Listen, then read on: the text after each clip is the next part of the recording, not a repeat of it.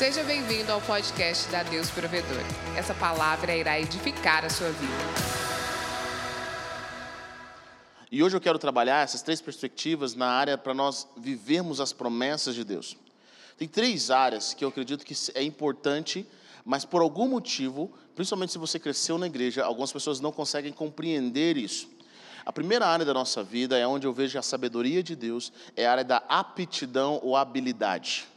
É uma área é uma área extremamente importante nas nossas vidas. A segunda área, e eu vou trabalhar cada uma delas, pode ficar tranquilo. A segunda área é a área da parceria ou comunhão. É a forma como você relaciona com as pessoas. E a terceira área é a área da sua devoção a Deus. Primeira área é a área da aptidão. A segunda área é a área da parceria ou comunhão. É a terceira área é a área da sua devoção, da sua fé. Quão, quão forte é a sua fé. Estão comigo até agora? Amém. Então, você abriu sua Bíblia 1 Samuel 16. Eu vou contar um pouquinho sobre a história de Davi. Não vou contar sobre a história de Davi, mas eu, eu quero te abrir os olhos para algumas áreas que às vezes nós não percebemos quando nós lemos a Bíblia. 1 Samuel, versículo 14, diz o seguinte: 16, versículo 14. Capítulo 16, versículo 14. Eu quero que você, enquanto você está aí abrindo, sei que algumas pessoas estão procurando, eu quero que você pense essas duas formas que eu vou dizer agora. A Bíblia trabalha em duas linhas, tá? E geralmente ele trabalha com duas ou três linhas. Quando nós lemos a Bíblia como crentes, principalmente quando nós somos pequenos, né, você vê a Bíblia pelo lado dos milagres. Sim ou não? Não, Deus que fez de uma forma poderosa, Deus que fez sobrenatural, o mar vermelho que se abriu, a multiplicação dos pães, o homem que era muito forte e que, e que matava geral, Sansão. Você vê a Bíblia pela parte dos milagres, você vê a Bíblia do Elias que fez fogo descer do céu e subiu ao céu. Nós vemos o milagre de Deus. Mas por algum motivo, dependendo da nossa forma de viver, nós não enxergamos o que a Bíblia nos traz, que se chama também os princípios do dia a dia, os princípios do reino de Deus. Por exemplo, o livro de Provérbios é só sobre isso. O livro de Provérbios não é sobre milagre praticamente. O livro de Provérbios é: eu vou te dar as leis para viver bem nesse mundo, para que a sua vida caminhe de forma correta. Está comigo ou não? Então, quando Deus dá a lei para o povo de Israel, Ele está falando: olha, ele dá a lei, principalmente no Antigo Testamento. Eu vou te dar leis e eu vou te dar eh, entendimento, eu vou te dar coisas que vocês vão viver o dia a dia de vocês de uma forma muito poderosa, de uma forma em que as outras nações vão olhar para vocês e vão ver quem é tão inteligente como esse povo e quem tem o Deus tão próximo como esse povo. Deus, ele não quer ouça o que eu quero dizer, ele não quer apenas ter esse relacionamento pessoal conosco, mas ele quer que nós aprendamos os seus princípios e os seus sistemas para que nós possamos ter uma vida saudável, uma vida de sabedoria, para nós chegarmos até aquele dia, o dia do Senhor, o dia da eternidade, de forma bem intencional, bem saudável, bem, bem crescida, vamos dizer assim. Está comigo ou não? Então, o reino de Deus é o reino que, que vai apanhar, vai, vai, vai trazer o dia a dia com sabedoria e vai trazer um crescimento para as nossas vidas do dia a dia, mas também ele foca na eternidade. A Bíblia vai trabalhar a parte do dia a dia e a Bíblia vai trabalhar a parte da eternidade. Quem se move pela eternidade é superior a quem se move no tempo. Mas quem se move no, na eternidade traz os princípios para o dia a dia do tempo. Deixa eu falar uma coisa para você. A palavra de Deus ela é superior a qualquer outra. Qualquer outro. Nosso Deus é verdadeiro, não porque eu quero que ele seja verdadeiro, mas porque tudo aquilo que ele fala comprovou ser verdade. Ah, eu quero que a minha religião, eu quero que o meu Deus seja verdadeiro. Não é assim que funciona. Ele é porque ele é.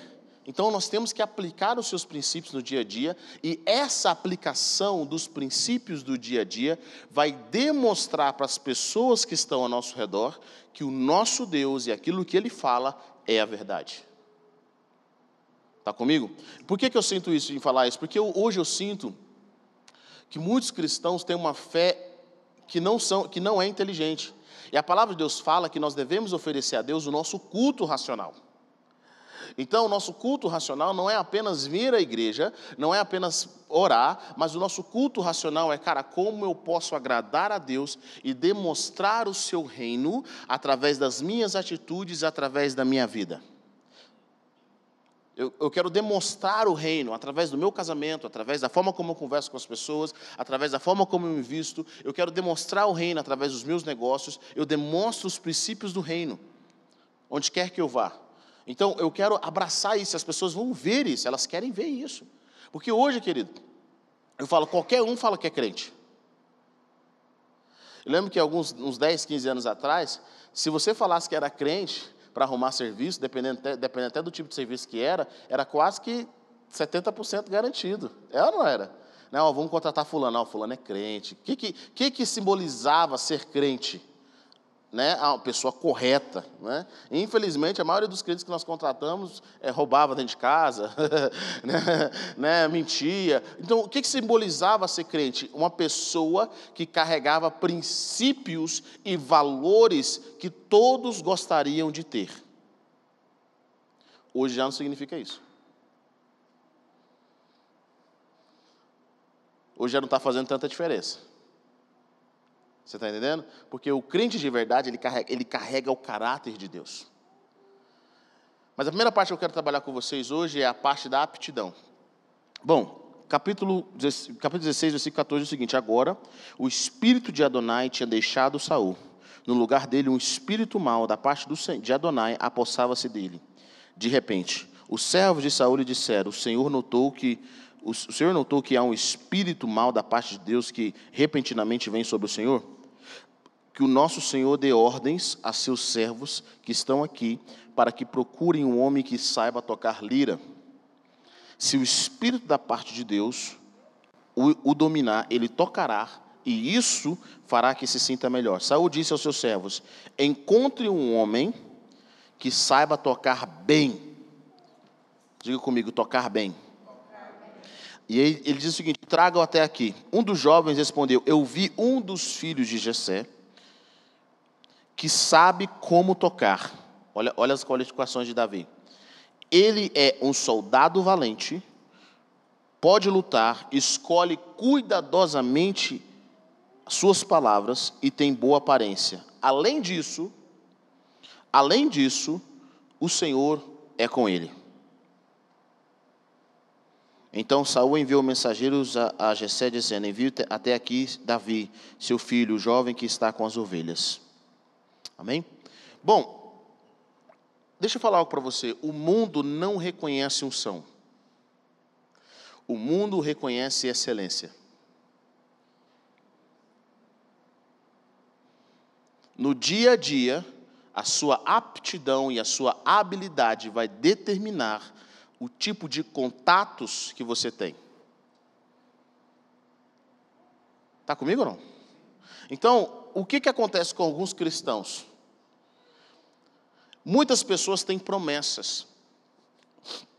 Só que porque elas não se posicionam na qualidade da promessa delas, elas, elas estão limitando aquilo que Deus quer fazer através da vida delas de forma mais rápida. Por quê? Porque elas não investem nas habilidades, na aptidão, naquilo que Deus prometeu que vai fazer na vida dessa pessoa.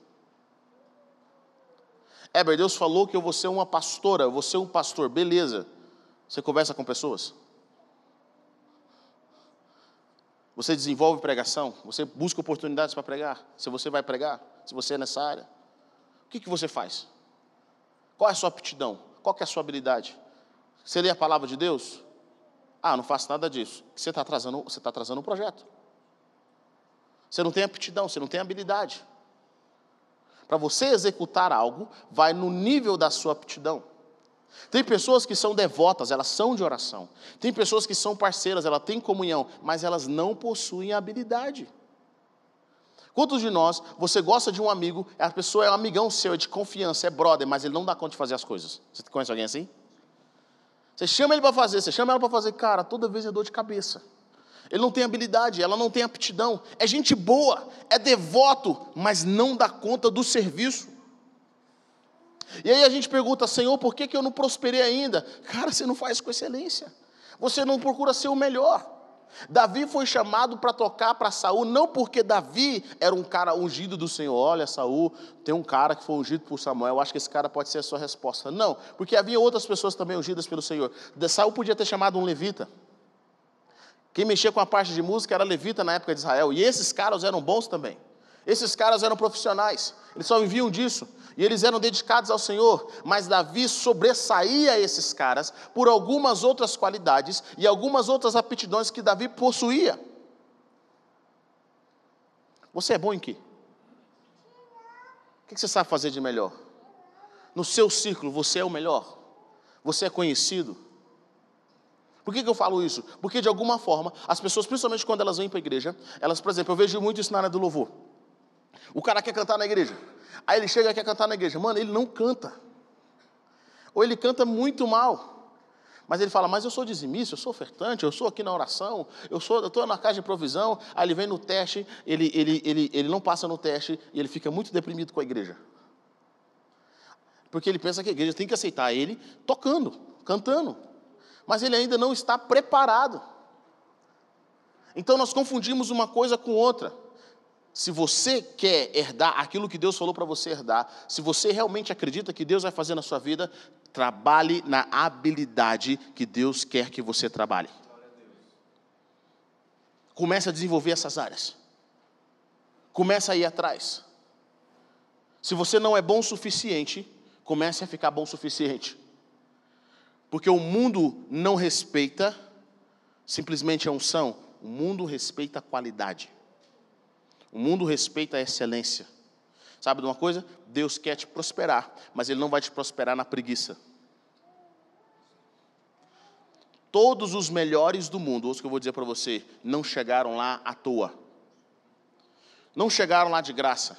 Eles passaram por vários processos para que aquilo acontecesse. E deixa eu falar para você, o Espírito de Deus, ele te ilumina nessa área também.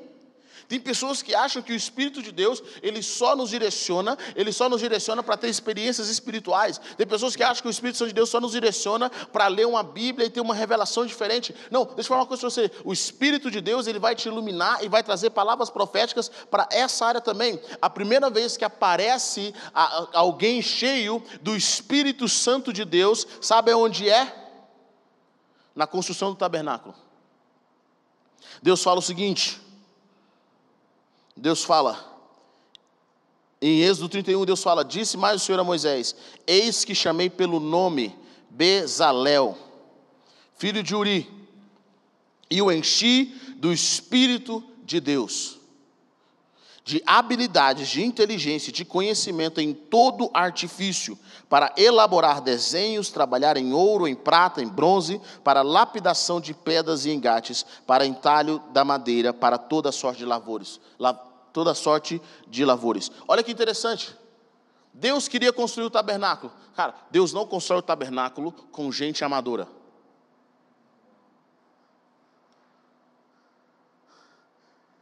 Às vezes eu passo em várias igrejas, eu passo em vários lugares, e, e você observa que quem colocou a mão em determinada área é alguém amador. O irmãozinho da igreja foi lá, botou a mão. Você não chamou arquiteto, não chamou ninguém. O irmãozinho, o, o, o irmão faz tudo, já viu? O irmão faz tudo. Ele, ele faz tudo, ele toca na igreja, ele mexe lá e você vai lá e chama o cara para fazer. É por isso que é uma porcaria. Por algum motivo, na empresa, lá na casa do cara, ele tem que chamar alguém sério, mas aqui na igreja, ou quando vai fazer a obra de Deus, o cara quer chamar o seu Zé, faz tudo. É medíocre. Deus, quando quis é, construir o tabernáculo, ele falou: Moisés, você não mexe com isso. Você não é o cara para isso. Eu não te ungi, eu não tinha enchido o Espírito Santo de Deus para isso. Você tem arquitetura. Tem um cara que eu escolhi, Bezalel, que esse cara é tá, eu enchi ele do meu espírito. Ele está cheio do espírito, com toda a habilidade. Esse cara não orava em línguas. Eu não sei se você sabe disso. Esse cara não estava orando em línguas. Ele está cheio do espírito para construir. Esse cara tem habilidade. Ele sabe. Ele vai levantar um time. É esse cara que eu estou ungindo para fazer o tabernáculo.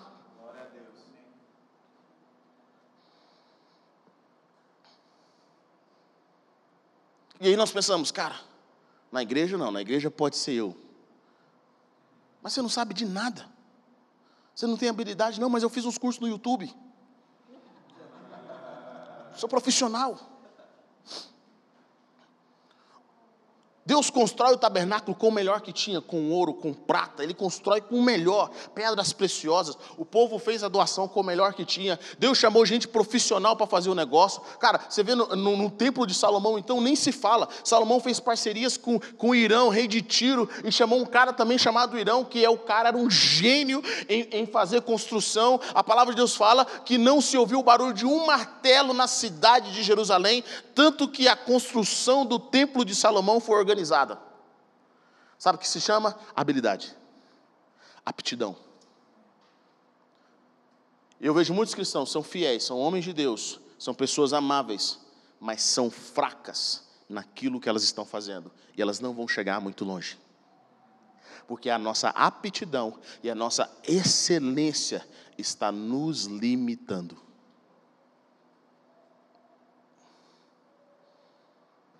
Talvez você tenha esperado que você entre em destaque. Mas você não é o melhor. E você não busca ser. Você não vai chegar a esse destaque. Porque no momento em que você decidir ser o destaque, ter a aptidão correta, a habilidade, a excelência, e você começar a orar por isso, Deus vai começar a te encher e vai te fazer superior às pessoas que estão ao seu redor. Sabe para quê? Para honrar o nome dele. Vocês estão comigo ou não? Amém? Então nós vamos ver isso. O próprio Jesus. Olha o que a multidão disse de Jesus em Marcos 7,37. O povo ficava simplesmente maravilhado e dizia: Ele faz tudo muito bem faz até o surdo ouvir e o mudo falar. Querido, as pessoas gostavam de ouvir Jesus. Ele sabia cativar. Jesus fazia tudo com excelência. Fazia tudo muito bem. Sabe, esse é o nosso desafio. Qual é um dos desafios que nós vemos no, no, a, a nível de igreja? As pessoas pensam, cara, isso é voluntário, tem que ser de qualquer jeito. Eu estou indo, tem que ser de qualquer forma. Mas não é desse jeito. Jesus fazia tudo muito bem, ele fazia tudo com excelência. O ministério de Jesus era organizado. Ele tinha até tesoureiro. Jesus sabia fazer as coisas, ele sabia planejar as coisas. Mas nós achamos que não, está na mão de Deus. Vocês lembram semana passada? Está na mão de Deus?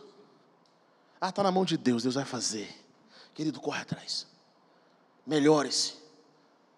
Adicione algo no seu curso. Quais são as áreas que Deus quer te usar, que Deus prometeu na sua vida, que queima seu coração? Vai atrás. Mas, Heber, eu já tomei um não, eu já, tô, eu já, eu já, já dei errado uma vez, eu, eu fui reprovado, sem problema. Estude mais e vá para ser aprovado. O que, que nós fazemos quando nós tomamos um não na vida? Entramos em depressão, achamos que Deus não ouviu a nossa oração. É o famoso irmão que não estudou para a prova, mas ele disse que orou. Ele ora, ele não estudou para a prova, ele não fez nada. Senhor meu Deus, faça esse milagre. E sabe qual é o pior de muitos crentes que eu observo? Eles não se prepararam o suficiente. Eles oram, às vezes três dias antes da prova, não passam na prova e a fé deles fica abalada, eles ficam chateados com Deus. Cara, se deu errado, se o que você fez é, eu fui fazer o teste de louvor, eu canto, mas eu não canto tão bem, mas eu estou aprendendo, é o que eu quero, é o meu sonho. Se deu errado, faz o teste uma vez. Não deu certo? Volta, faz uma aula de canto, faz uma aula de música, se prepare e fala, cara, esses caras vão ouvir meu nome, daqui seis meses eu vou voltar. Toda a história que eu observo de sucesso, essas pessoas não sentaram naquela mesa, não chegaram lá de graça. Ah, mas tem que ter um quem indica. Cara, você pode ter quem, quem indica, pode te colocar lá, mas para te manter lá é o seu, é o seu serviço.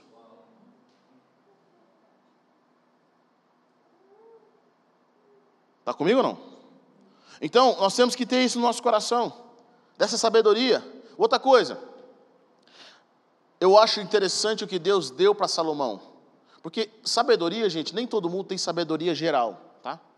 Tem, cada um tem sabedorias específicas e inteligências específicas. Bezalel, ele teve inteligência e sabedoria, entendimento para a área de artes, de artesão. Ele foi um cara que entendia nisso, mas se você perguntasse para Bezalel sobre os mistérios de Deus, sobre outras áreas, Bezalel não tinha. Ele não tinha essa sabedoria. Ele tinha essas áreas e habilidades para aquela área específica que Deus estava dando para ele fazer, que era a construção do tabernáculo. Tudo que envolvia costura, tudo que envolvia mexer com, com, com, artesanal, ele sabia, ele sabia montar um time, Deus deu sabedoria para ele. Mas tem um cara na Bíblia que ele teve vasta sabedoria. Ele entendia de tudo. Esse cara é Salomão. E a palavra de Deus fala algo bem interessante em 1 Reis 4,29, fala assim: Deus deu também a Salomão sabedoria grandíssima, entendimento e larga inteligência, como a areia que está na praia do mar. Gente, Salomão tinha inteligência, sabedoria, como a areia que está na praia do mar. O cara sabia de tudo. E olha que interessante: era a sabedoria de Salomão maior do que todos os reis do Oriente e de toda a sabedoria dos egípcios. Deixa eu falar uma coisa para você. Egípcios, há mais de há quatro mil anos atrás, há tantos, muitos mil anos atrás, os egípcios já faziam cirurgias de olhos. Esses caras sabiam muito. Se você me acompanha, sabe, os egípcios, a palavra de Deus fala que os, os reis, os magos egípcios, pela ciências ocultas, fizeram o mesmo que Moisés fez. Ou seja, não era uma coisa que eles não previam, eles sabiam que se eles fizessem certas atitudes, teriam certos resultados. Ou seja, no meu ponto de vista, os egípcios já estavam mexendo com alguma coisa misturada com o espiritual chamado quântico.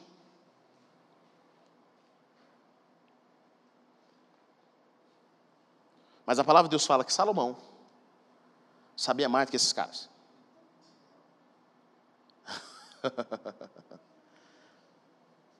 todos os do Oriente e dos que, de toda a sabedoria dos egípcios, era mais sábio do que todos os homens mais sábios do que Etan, e a Bíblia vai citando os nomes do, do, da, da galera aqui. 32 fala o seguinte: ele fez, compôs 3 mil provérbios, e foram seus cânticos mil e cinco. 33, discorreu sobre todas as plantas. Opa, Salomão sabe a botânica? Todas as plantas, desde o cedro que está no Líbano até ao isopo que brota do muro. Também falou dos animais e das aves, dos répteis, dos peixes. De todos os povos vinha gente a ouvir a sabedoria de Salomão e também enviado de todos os reis da terra que tinham ouvido da sua sabedoria. Querido, onde tem excelência, onde tem inteligência, onde tem sabedoria, as pessoas vêm do outro lado do mundo para ouvir.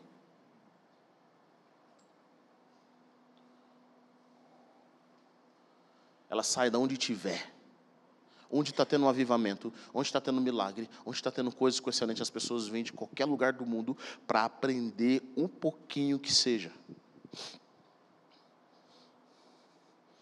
Eu vi o Walton falando que ele chamou um cara para falar para o time dele, lá na Bethel. Porque ele precisava de algumas coisas acertadas. Sabe quanto que era uma hora desse cara para falar?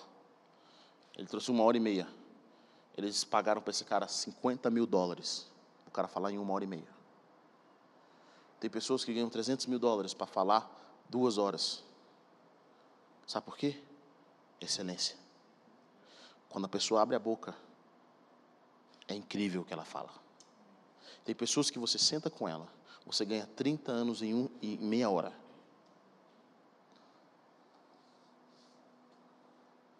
Você acha que está faltando emprego? Não está faltando emprego. Está faltando pessoas qualificadas para emprego. Eu vi uns caras falando, cara, nós fizemos um curso, nós precisávamos abrir. O cara contando aqui.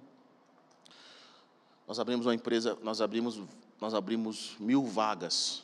Os caras ganham, acho que era, não sei se era 30 mil, não sei qual é o valor que era inicial, era uma coisa bem alta. Nós abrimos mil vagas para o Brasil. E tivemos aí inscrição de cerca de 15 mil pessoas. 15 mil pessoas para entrar, para preencher. Fizemos a prova inicial. Sabe quantas pessoas pa passam na prova inicial? De 15 mil pessoas? 500. Nós estávamos com mil vagas. Para ir para a segunda prova, sabe quantas pessoas passam? 100. Sabe o que nós estamos tendo que fazer hoje no Brasil? Olha o que os caras falaram. Sabe o que nós estamos tendo que fazer hoje no Brasil? Importar trabalhadores. Nós tivemos que ir lá para a Europa, nós tivemos que ir para os Estados Unidos, chamar caras para trabalhar aqui. Qual é a sua habilidade? Qual é a sua aptidão? Como é que você tem feito para melhorar isso? Como é que você tem feito para investir nisso? Está comigo ou não? Amém? Como é você tem feito isso? Qual é o seu dia a dia? Quem são os melhores? Eu nunca esqueço um amigo meu falou uma coisa para mim uma vez. Ele falou, Eber, quando a gente começou a tocar, ele falou, você não mede a sua habilidade de tocar com as pessoas ao seu redor. Acontece muito isso com os músicos de igreja. Eles se comparam o louvor deles com outros louvores, grupos de louvores de outras igrejas. Aí você, nossa, comparado com aquela igreja, eu sou bom. Ele falou assim: não é assim que você mede corretamente. Você mede com o melhor do mundo. Quem que é o melhor do mundo e qual é a sua posição com relação ao melhor do mundo naquela área? Talvez entre seus amigos você é o melhorzinho lá. Mas no mundo real você não é nada. No mundo real, se você sair daquele emprego, você está você tá enrolado. E tem pessoas, deixa eu falar uma coisa para você que eles preferem ser o chefe daquela área, naquele lugar onde ele está, e ali ele não vai crescer mais, do que ser uma pessoa inferior numa outra área, num lugar bem maior, que é onde ele pode crescer. Está comigo ou não? Ele quer ser o chefe, ele está lá naquele lugar pequenininho, ele quer, lá eu, eu mando, desmando, e, e ele tem habilidade, ele é o cara. Ele fala, olha, tem um outro lugar, você vai entrar menos, mas lá você tem a oportunidade de aprender muito mais, de crescer. Ele não quer fazer isso. Imagina o que vai acontecer com ele. Ele vai estagnar na vida. Quer viver a promessa? Comece a investir na sua aptidão. Faça o que o melhor do mundo está fazendo. Vocês estão comigo? E as pessoas vão vir, elas vão atrás de você. E para finalizar, finalizar essa parte, eu quero falar sobre isso. Provérbios 22, 29. Não quero que você esqueça isso. Provérbios 22, 29. Qual é o número do seu telefone? 22, 29. Fala. Provérbios 22, 29. Vamos lá, gente. Provérbios 22, 29. Existe uma promessa de Deus para você aqui. Ó. Olha a promessa de Deus. Quer que você não esqueça. Não esqueça isso. Igual você não esqueceu Coríntios 13. Igual você não esqueceu João 13, 16. Quer que você não esqueça isso. Provérbios 22, 29. Você vê um homem que é perito na sua obra, perante reis será posto, não entre a peble. Não entre a plebe. Em algumas traduções diz: conhece o homem que sabe fazer bem o seu serviço, vai ser colocado diante de reis, não vai trabalhar para gente obscura. Gente de excelência não fica na mão de gente canseira o tempo todo, não.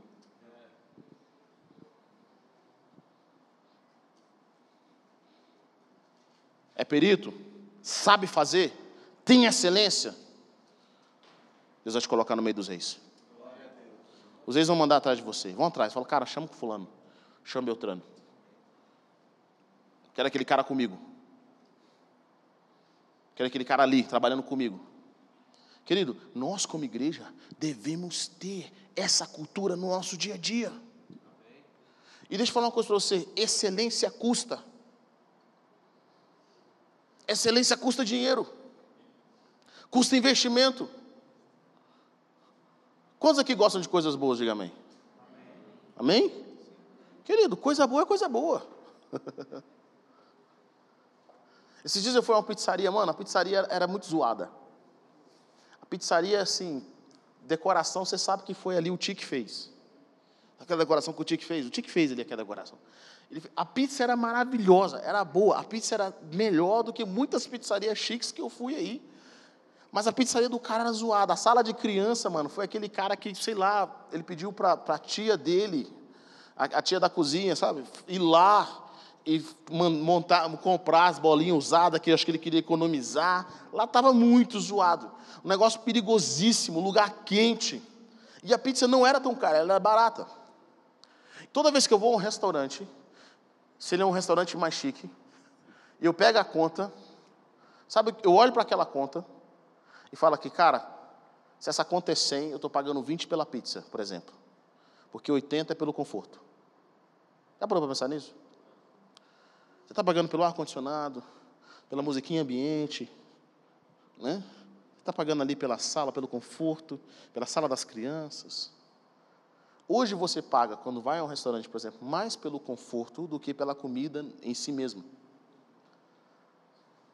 Por isso que as pessoas podem aumentar o preço. Às vezes tem pessoas que fazem o seu serviço pior do que você, mas lá no seu ambiente é zoado. Você não pode aumentar o preço, não tem excelência. E o que, que as pessoas querem? Elas querem excelência sem gastar. Pastor, eu quero uma igreja maravilhosa, eu quero uma igreja com som, com luz, com uma coisa, hum, um som maravilhoso. Cara, deixa eu falar uma coisa para você: não existe isso sem dinheiro. Você quer ter o melhor? Pague o melhor. Invista. Gaste em livros. Mano, eu fui comprar um livro esses dias, estava 120 reais. Falei, que absurdo. Vou comprar. Aqui. Sabe por quê? Porque você pode pensar assim, Heber, mas é muito caro. Deixa eu falar uma coisa para você. Nunca esqueça isso. O cara demorou às vezes 40 anos para escrever aquele livro. Eu vou descobrir tudo que ele, tudo que ele escreveu em 3, 4 dias por 120 reais. Você acha que é um bom negócio ou um mau negócio? Um livro que vai mudar a minha forma de ver o mundo. Você tem que parar para pensar sobre isso. Aptidão. Não há nada na sua vida que não possa melhorar. Hebe, eu não sei falar direito, melhore. Hebe, eu não sei, eu posso fazer isso, melhore. Não há nada na sua vida que não possa. Eu acredito nisso. Não há nada na nossa vida, no nosso culto que não possa melhorar. Segunda área que eu quero trabalhar com você é a área da parceria, é a área de comunhão. Tem pessoas que são excelentes profissionais, mas não conseguem trabalhar em grupo. É canseira. Você conhece alguém assim? Não aponta para a pessoa do lado, hein? Ele é canseira. Ele não sabe trabalhar com time. Ele não sabe se submeter. O apóstolo Paulo fala o seguinte: submetam-se uns aos outros. Ele não sabe ser discipulado, ele não sabe discipular, ele não sabe ir na casa de provisão, ele é um lobo solitário. ele não sabe ir na casa de provisão porque ele não quer se enturmar com ninguém. Ele, ele acaba o culto, ele quer ir embora correndo. Ele é bom no que ele faz, mas péssimo em trabalhar em grupo. Deixa eu falar uma coisa para você. Você não vai chegar muito longe. Por quê? Porque a forma como Deus nos criou, ou nós trabalhamos em grupo, ou nós vamos ficar limitados para chegar onde nós temos que chegar. Nós precisamos aprender a trabalhar em grupo, cara. Ah, eu quero ver a minha vida sozinha com Deus, porque, pastor, eu fui muito ferido. Querido, falar uma coisa para você. Bem-vindo ao time. Jesus foi ferido também. E ele não morreu por isso. Na realidade, ele acabou sendo levado para a morte por causa disso. Ele foi ferido. Pessoas o traíram. Seus irmãos não acreditavam nele. E sabe o que Jesus fala lá no ápice da sua dor, na cruz do Calvário? Ele fala: Pai, perdoa, eles não sabem o que fazem. Você vai permitir com que a, a, o mal que as pessoas te causaram aleje a sua vida para sempre? Para você não viver o melhor da comunhão, o melhor da parceria? Sabe o que eu penso, cara? Se Jesus foi traído, por que, que eu quero me dar o luxo de não ser?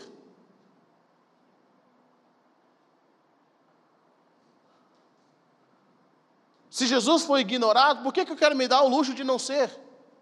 Eu sou melhor do que Jesus? Se os irmãos de Jesus não acreditaram nele, a família dele não acreditou nele, por que, que eu tenho que dar o luxo de, ah, eu não sou o que sou, porque a minha família não acredita em mim? E daí? Eles não acreditavam em Jesus também.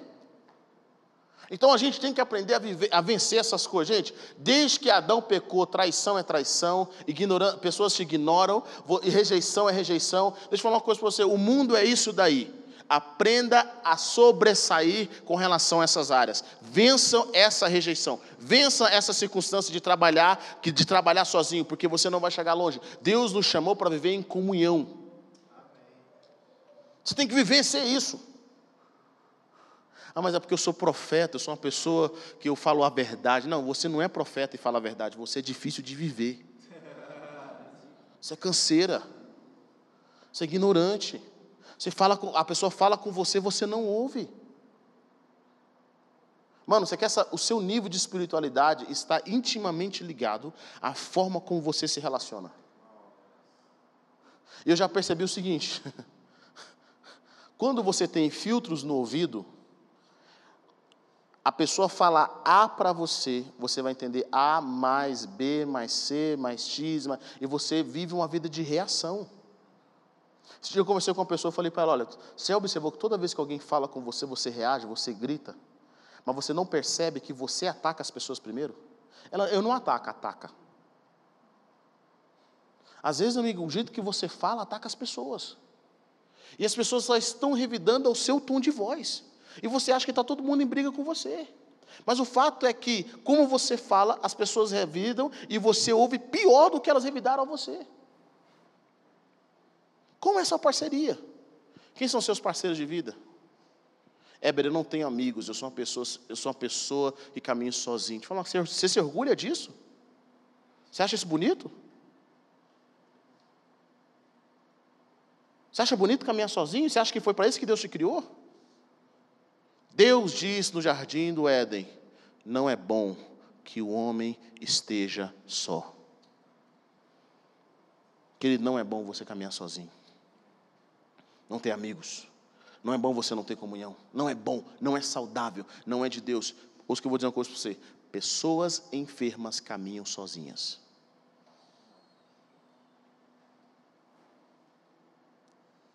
E elas acham que vão se aproximar mais de Deus sozinhas.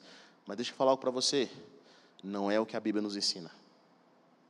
Jesus não se isolou, Jesus foi com a galera. No momento mais difícil de Jesus, no momento em que Jesus está prestes para ir para a cruz do Calvário, e ele sabia que um dos caras que estavam lá iria ser o cara que levaria para a cruz, Jesus decidiu, e ele fala: Eu desejei ansiosamente, ardentemente, comer com vocês antes da minha ida. Porque quem ama não é quem é amado, mas quem ama saiu das trevas e foi para a luz. Eu falo uma coisa, querido: coração puro quando você está iniciando a vida, ou, quando você está iniciando o ministério, é uma coisa. Ter o coração puro depois de 40 anos convivendo com pessoas, aí sim você merece uma medalha. Tentar ouvir o coração das pessoas. Sabe uma das coisas que eu mais aprendi, que eu mais tive que dominar na minha vida no ministério? Foi quando as pessoas contavam algo para mim, ainda que elas tivessem amargura, eu tentar filtrar não o que elas estavam dizendo, não a amargura, não o ataque que elas estavam fazendo contra mim, mas o coração dela que não estava conseguindo se expressar corretamente.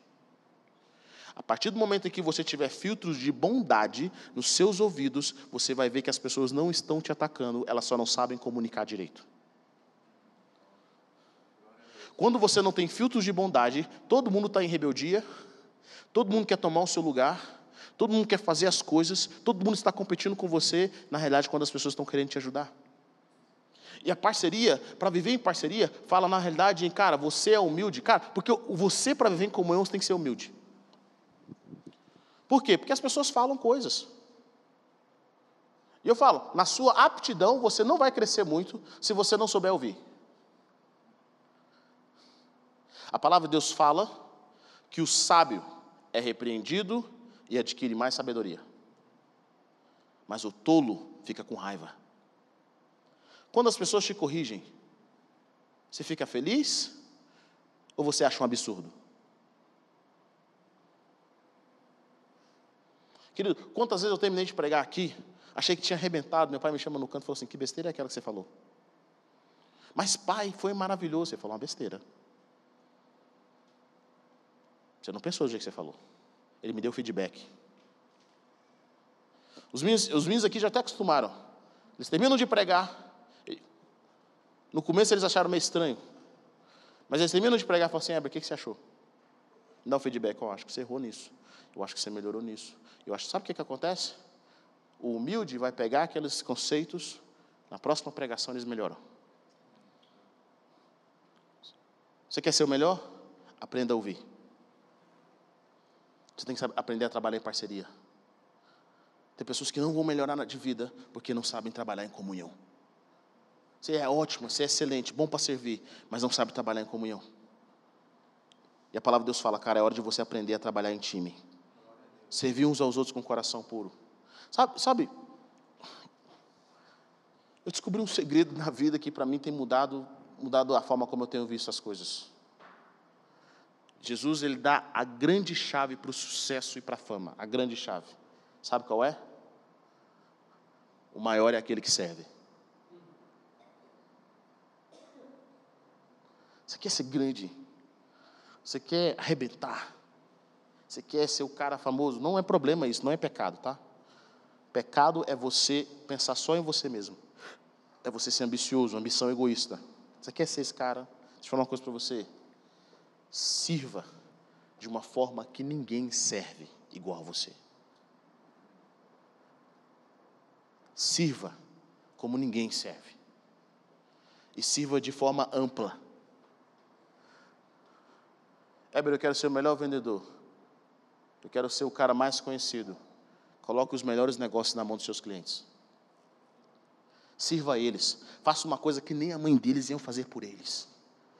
Sirva, sirva, sirva antes, sirva durante a venda, sirva depois da venda. Não desligue seu telefone quando depois que você vendeu algo. Mantenha, cara, como é que você está? Está tudo certo? Sirva de uma forma que ninguém serve. Sabe o que vai acontecer? Esses caras vão ficar tão gratos que eu falar, cara, você conhece fulano? Não, eu tenho um cara aqui, esse cara é incrível, esse cara faz por mim, esse cara realiza desse jeito, esse cara, ele serve de uma forma, mano. Eu, eu conheci um cara que, que esse, eu lembro que quando eu queria comprar um teclado, nosso primeiro teclado do cara na igreja, eu estava doido por esse teclado. Eu ia nessa loja, cara, eu fui nessa loja por um ano de instrumentos. Chegava lá, o cara já me via. Eu ia lá, tocava o teclado. Esse, esse vendedor pegou e falou para mim assim: os outros vendedores nunca me deram atenção nenhuma. Esse vendedor ia lá, oh, você vem testar o teclado? Liga aqui, ligava para mim, cara, olha que bacana. Todo dia eu ia lá, imagina eu, todo dia lá tocando, sem um centavo no bolso. Na nossa, que bacana, que oh, um dia, um dia assim, eu pela fé. E não sei o quê. E o teclado, cara, na época era 10 mil reais. Eu queria o teclado para a igreja, não tinha uma moto para andar, mas eu queria o teclado para a igreja, e era 10 mil reais, absurdo de, de, de Cara, o que, que aconteceu? Uma pessoa pegou e deu uma oferta na igreja. Meu pai falou, cara, eu vou lá com você ver esse teclado. Meu pai foi lá ver o teclado, eu cheguei lá todo feliz, né? Meu pai, vou comprar o teclado. O vendedor quase caiu para trás de felicidade, assim, depois de um ano eu lá testando o teclado. Ele foi lá e comprou, eu comprei o teclado. Sabe o que aconteceu depois disso? Depois que eu comprei esse teclado, os vendedores da loja começaram a me tratar bem.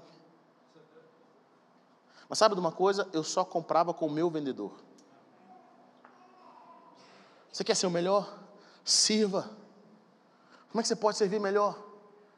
Aprenda a servir as pessoas. O segredo do sucesso está nas parcerias e na forma como você serve melhor. Não é o tanto que as pessoas têm que olhar para você e ver o quanto que você é grande, mas é como eu posso fazer melhor para servir as pessoas. Eu quero ser excelente para servir, para abençoar, me submeter. Como que eu posso ajudar você a sair do ponto A para o ponto B? Querido, eu lembro que quando eu comecei a pregar, eu pensava, cara, vou pregar aqui, vou mostrar um, um, monte de conhecimento, porque eu sei da Bíblia assim, eu sei da Bíblia assada, eu tive essa revelação. Sabe o que aconteceu depois que eu terminasse de pregar? Eu não ajudava ninguém. Eu só queria que as pessoas me vissem. Mas Deus foi moldando meu coração e Deus começou a mostrar para mim que não é assim que funciona. O segredo é: sirva. Sirva. Sirva. Ajude as pessoas. Ajude as pessoas com o conselho. Ajude as pessoas com o seu serviço. Sirva. E o terceiro ponto para mim, que é o ponto mais importante, que é uma das, das, das, três áreas que nós medimos, eu meço a minha vi, própria vida, e eu acredito que o Senhor mede as nossas vidas, é a área da devoção. Querido, como que é a sua vida com Deus? Como que é a sua leitura bíblica? Como que é a sua vida diária de oração? O que, que você sabe de Deus? Qual foi a última vez que você teve um encontro com Ele? Qual foi a última vez que você teve uma revelação dEle? Você quer ver a promessa? Todas essas três áreas estão relacionadas com a sua promessa. Éber, eu não tenho aptidão e não sei trabalhar em parceria. Não sei falar com as pessoas, eu sou grosso. Eu não tenho tato na língua, eu não sei como é que faz. Eu não sei. Eu não tenho paciência, tenho estupim curto. Dessas três áreas, pela qual eu devo começar? Comece com a sua devoção. Comece com a sua vida com Deus. Sabe por quê? Porque se você estiver caminhando com Deus e não começar a amar mais o próximo, você não está caminhando com Deus. Se você estiver caminhando com Deus e não quiser fazer as coisas melhor para Deus, você ainda não conheceu 100% quem é o Senhor. Porque quanto mais você caminha com Deus, mais você quer servir as pessoas. Mais você quer tirar as pessoas do ponto A e do ponto B e levar ela para o ponto B. Você quer levá-las para o destino delas. Você quer fazer aos outros o que você gostaria que fizessem por você. Cara, quantas pessoas ignorantes, pessoas egoístas que eu conheci antes de se converterem, mas depois que se converteram, são pessoas tão humildes que querem servir, que querem abençoar, que querem fazer o que é de melhor. Porque quanto mais próximo eu estou de Cristo, mais essas áreas da minha vida começam a aparecer.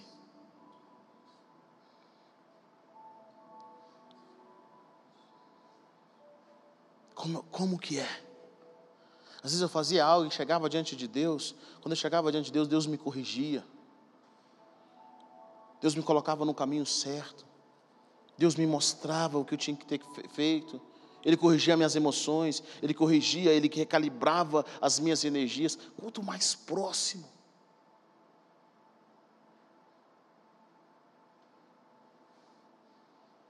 Confiar só na sua aptidão, na sua habilidade, é confiar no seu braço. Confiar nas suas parcerias é confiar em homem. Confiar só nessas suas parcerias é confiar em homem. Mas a palavra de Deus diz que bendito é aquele que confia no Senhor.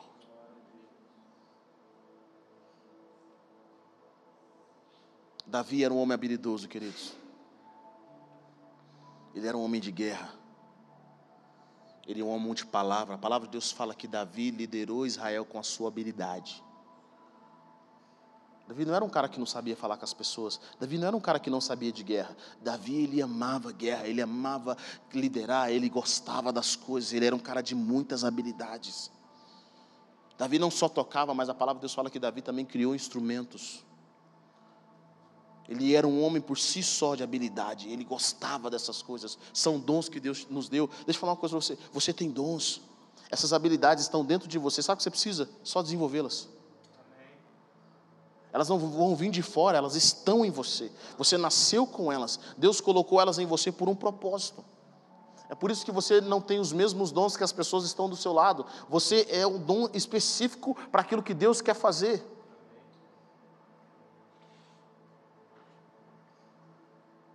Eu falo, pessoal querido, eu acredito que tem cada, cada ministério Deus usa de uma forma.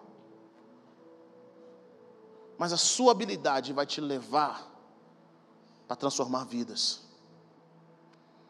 Uma história de um filho de um pastor. Esse pastor conta que ele teve duas surpresas com o filho dele. Primeiro que o filho dele queria casar com 19 anos. Foi a primeira grande surpresa. Ele, tudo bem, você quer casar? Sem problema. Segunda grande surpresa desse filho de pastor, um cara famoso. O filho falou que queria ser cabeleireiro.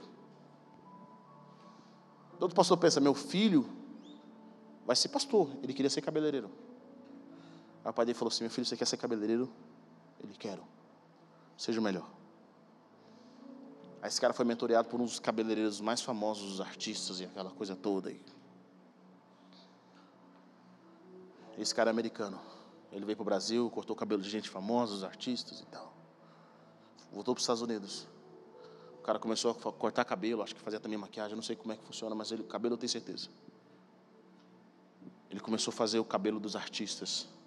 Lady Gaga, todos os caras grandes. E, mano, vou falar uma coisa para você: não tem melhor serviço, eu acho, do que cabeleireiro. Porque quando você está cortando o cabelo, você vai falando de Jesus. E se a pessoa não gostar, ela vai sair com o cabelo cortado pela metade. Eu lembro que tinha um cara uma vez que ele cortava o nosso cabelo, ele era tão cheio de Deus, ele era tão empolgado, né? empolgado, cheio de Deus, que ele cortava o cabelo, ligava o som da Ludmilla Feber altão assim no ouvido dos caras. Eu chegava lá várias vezes, o som estava rachando. Enquanto ele estava cortando, ele, cara, Jesus é bom demais. E o cliente assim, não posso sair daqui, né? Se eu sair, eu vou ser com a metade rapada. Esses caras contam que haviam reuniões que esses caras iam, em que ele levava esses artistas, porque Cara, não sei, minha esposa, toda vez quando ela volta do cabeleireiro, ela conta para mim: Meu bem, não sei o que, é que acontece, parece que as pessoas vêm confessar as coisas para mim. Existe um lugar onde as pessoas confessam, é, é salão de beleza, é ou não é? As pessoas confessam. Ali, mano, a vida, a, vida vem. É uma, não sei o que, que acontece ali. É, é um confessionário natural ali. Um negócio. As pessoas contam os seus problemas. Aí eu fico imaginando pessoas na área de beleza que sabem falar de Jesus, que sabem profetizar. Às vezes você tem horas ali para ministrar. Se você for uma pessoa de excelência, Deus vai te colocar diante dos reis, e reis e rainhas vão abrir o coração para você, para você ministrar sobre Jesus na vida delas. Davi era um homem que sabia tocar bem, sabia falar bem, era valente, um homem que podia lutar. E a Bíblia diz: além disso, o Senhor estava com ele. A devoção dele levava ele para muito perto de Deus. Semana passada eu falei, nós fazemos planos. E Deus vem e coloca os planos no lugar correto. Você investe na sua habilidade. E Deus vem e enche você com o espírito dele. E quanto mais você caminha com ele, mais cheio de Deus você vai ser. E Deus vai te manter em posições altas. Talvez, para alguns de vocês aqui, uma dessas três áreas, ou talvez duas ou três dessas três áreas, são áreas que você precisa trabalhar. Você fala, ah, eu sou um cara habilidoso, eu sou um cara bom, eu sei do meu serviço, mas as coisas não estão rendendo. Talvez o que está faltando para você hoje seja sua devoção. Sua devoção está fraca. Talvez, Heber, eu sou uma pessoa boa de parceria. Mas a minha devoção está fraca. Eu tenho muitos parceiros, eu conheço muita gente, mas as coisas não estão rendendo. Eu não estou crescendo. Nessa manhã eu quero encorajar você a olhar por essas três áreas da sua vida e buscar ajuda.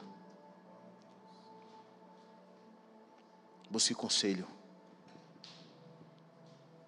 Invista nessas três áreas da sua vida. Porque quando você investir nessas três áreas, tem certeza, daqui 5, 10 anos, sua vida vai ser completamente diferente.